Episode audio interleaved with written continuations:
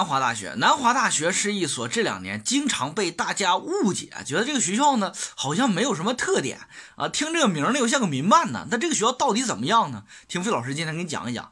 南华大学简称南华，能说为啥不叫南大啊？在中国不是谁想叫南大就能叫南大的，这个词儿呢太敏感，对吧？曾经呢因为这个南大呢，南京大学和南昌大学差点要对簿公堂，最后呢以南昌大学这个非常矫情的我就要叫南大啊。而收尾，在中国这个学校改名历史上啊，这个可以说是谁腿长谁胳膊粗，谁啥呢？谁任性啊？谁这个论资排辈儿啊？然后呢听谁的？那南南华大学肯定在各方面都是小弟了，但最后呢也没弄成。这个学校不是个弱校哈，虽然没有入选双一流，也没入选九八五二幺，但是从另外一个侧面来。看到呢，这学校实力还是挺强的。哪个侧面呢？省部共建，这个学校是由五个省呃五个部委和省共建的学校，分别是谁呢？分别是国防科技工业局、工信部，就是就是哈工大那个老大那工信部。然后呢，还有像中核集团、中核建筑集团以及湖南省政府啊，入选了卓越工程师计划和卓越医学人才培养计划两卓越啊，同时入选国家级的新工科培养项目。也是我们国家的这个这个核工业宣传的培养基地及核工业应急啊救援小分队的呃项目单位啊，这个就是我们说中国大学分两派，一派是综合性能力特别强，另一派就是啥，在某一学科领域里边特别专，那么这个叫做一招鲜的学校，那么这个南华大学就有这个特点。这个南华大学呢，要讲讲它的实力怎么样呢？先说说这个学校的规模。学校目前呢有云母和这个红乡两个校区，占地三千亩地，拥有这个这个一级博士点流动站呢，博士后流动站有三个，一级博士点有五个，一级硕士点呢有二十五个，专业硕士授予类别十九个，全日制在校生呢有三千五百人。同时，这个学校呢有五千个研究生，这个学校呢拥有六个。这个这个临床医学的实这个临床医学的实践医院，大家知道哈，那就说明这个学校的医学在全国还是挺厉害的。学校呢，说说这学校的实力哈，这个学校的实力总体把它总结为啥呢？叫做一门三英俊啊，工医两卓越啊，这是费老师给他总结的。这个学校的实力主要来，为什么叫一门三英俊呢？就说明这学校啊，曾经来自于三个分支，最后汇于一流。分别是谁呢？这三个分支分别是原中原工学、中南工学院、湖南医学院和呃，就是衡阳医学院和核工业第六研究院。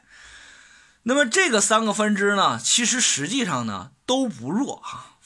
当时来的时候，这三个。这个这三个学校呢，在各自领域里边，就是已经是非常非常牛了。在两千零二年的时候，合并为新的南华大学。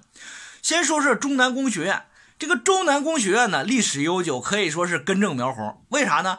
这个学校啊，在建校初期实际上是有使命的，就是一九五八年的时候啊，大家知道，一九五五年中国定向我们要自己搞原子弹。当时呢，这个一九五八年的时候呢，过了三年，由二机部的这个领导，这个刘杰啊，大家都听过这个名，这个名非常是可以说在我们中国两弹一星的这个呃工业发展当中，这个是响当当非常赫然和震撼宇宙的名字。当年呢，和这个张爱萍上将两个人主主导来这个研究中国的核工业。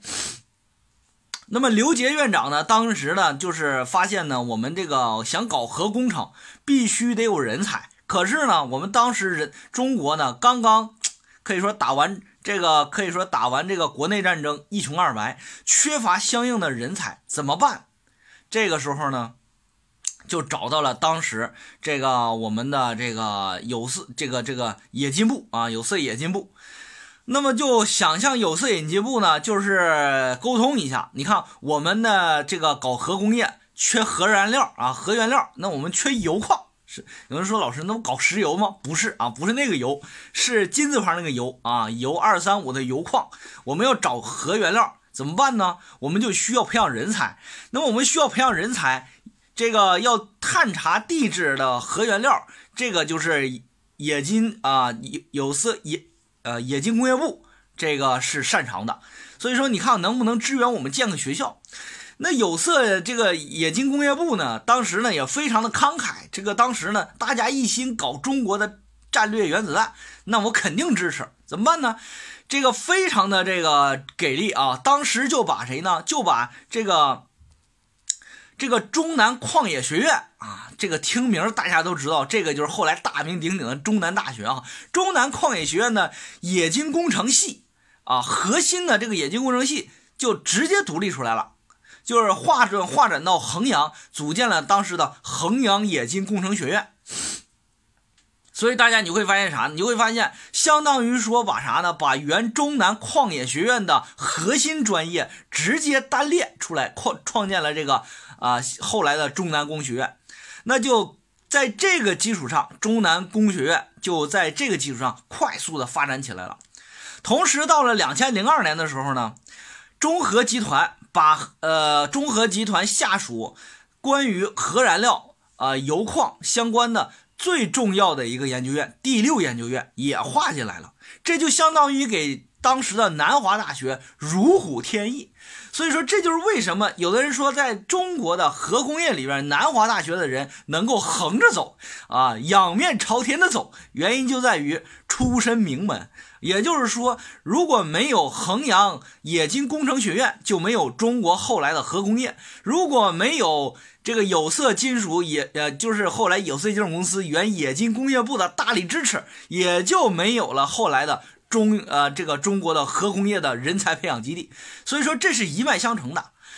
呃，从这个点来讲啊，为什么说经常费老师跟大家讲哈，这个如果想学核电、想学核工程、想学这方面的，到南华，你就算到了啥呢？就算到了祖师爷的学校了，这就没问题。到了这个学校出来之后，你在中国那一定是横着走的。有人说老师，那学核找核燃料是不是比较危险呢？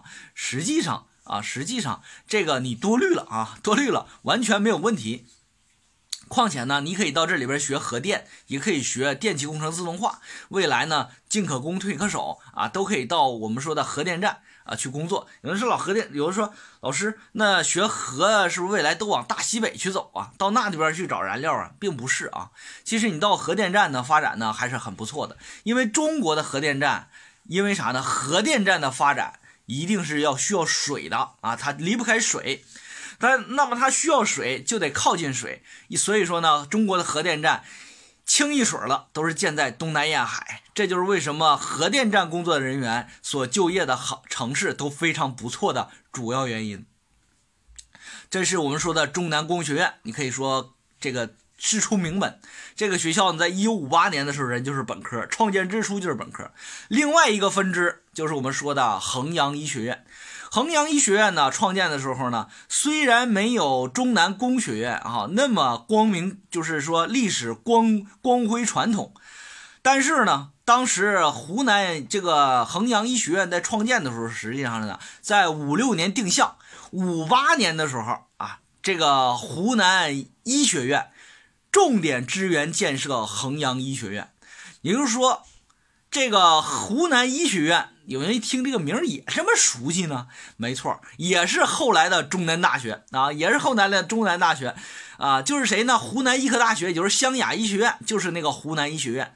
那衡阳医学院在此基础上的帮助基础上重点建设，所以说相当于啥呢？相当于是这个这个衡阳冶金工程学院和衡阳医学院合并了南华，然后呢？